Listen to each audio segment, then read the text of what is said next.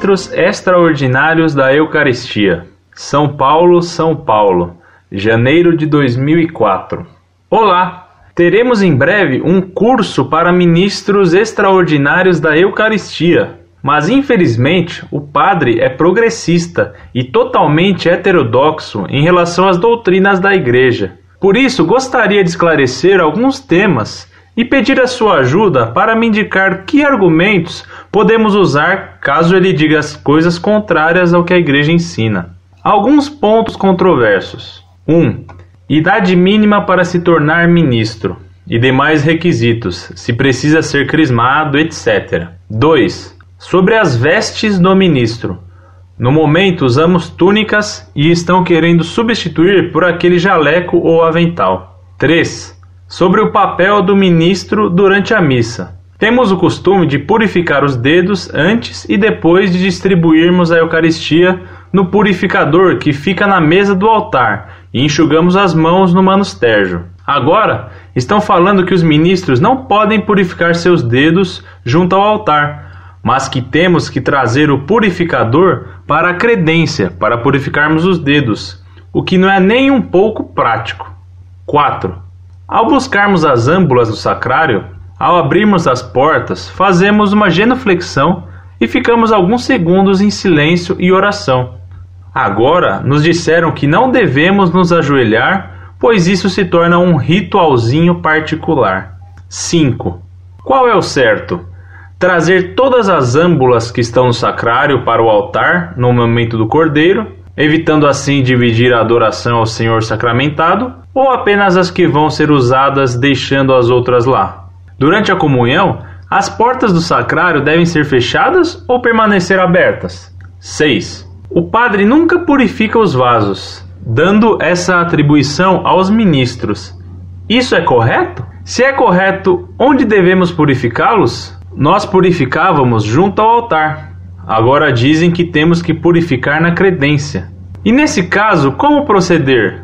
Levar o sangue consagrado de Jesus de qualquer jeito para a credência ou consumi-lo antes junto ao altar? E as partículas e fragmentos? Onde são consumidas? No altar ou na credência? Peço sua ajuda e, na medida do possível, que nos cite a fonte de onde tal regra é tirada, pois estão dizendo que existe uma nova instrução sobre o missal romano, que modifica para essa forma que eles estão impondo. Isso procede? Como posso ter acesso a essa nova instrução? Desde já agradeço a atenção e peço ao Senhor Jesus que os abençoe.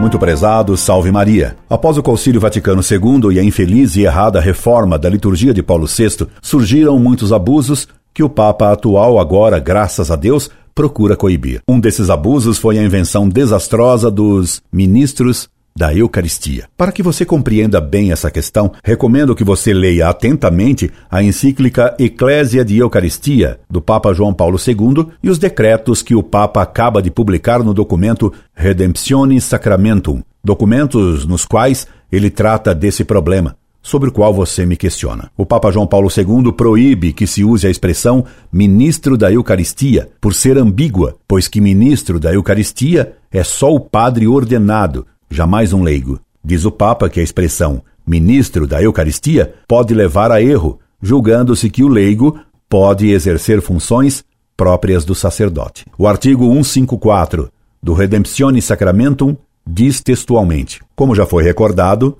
ministro com capacidade de celebrar em persona Christi o sacramento da Eucaristia é somente o sacerdote validamente ordenado.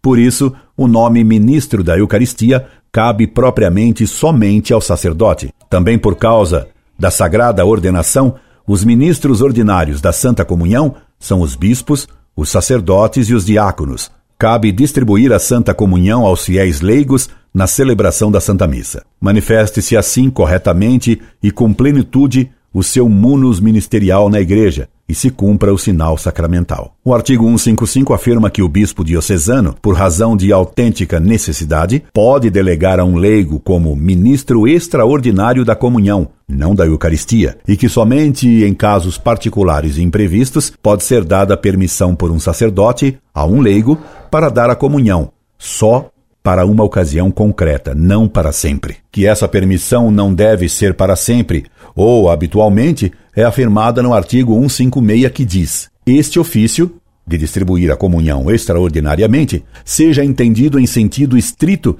conforme sua denominação de ministro extraordinário da Santa Comunhão, e não ministro especial da Santa Comunhão, ou ministro extraordinário da Eucaristia, ou ministro especial da Eucaristia. Definições que ampliam indevidamente e impropriamente o alcance dessa denominação. Como se vê então, meu caro, a distribuição da comunhão não pode ser delegada para sempre, definitivamente, pelo sacerdote. Esse é um dos abusos que o Papa determinou extirpar. O artigo 157 do decreto papal afirma que, havendo padre, é ele quem deve distribuir a sagrada comunhão, e não delegar essa função para um leigo. Veja o que determinou o Papa, quem você e todos os católicos, inclusive o padre, deve obedecer.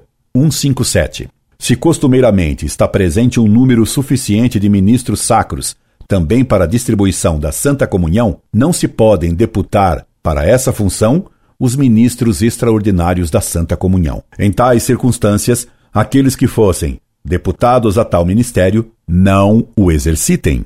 É reprovável o costume daqueles sacerdotes que, se bem que estejam presentes à celebração, se abstêm normalmente de distribuir a comunhão, encarregando os leigos para tal dever. Como se vê, prezado, nunca distribua a comunhão havendo um padre presente. E o artigo 158 prossegue explicando. 158. O ministro extraordinário da Santa Comunhão, de fato, poderá administrar a comunhão somente quando faltem o sacerdote e o diácono, quando o sacerdote estiver impedido por doença, velhice ou outro motivo sério, ou quando o número de fiéis que acedem à comunhão é tão grande que a própria celebração da missa se prolongaria por demais. Todavia, isto se compreenda no sentido de que um breve prolongamento da missa, conforme a cultura e os hábitos locais, será considerado motivo totalmente insuficiente para delegar a distribuição a leigos. Desse modo, a desculpa de que há muita gente para comungar não é de si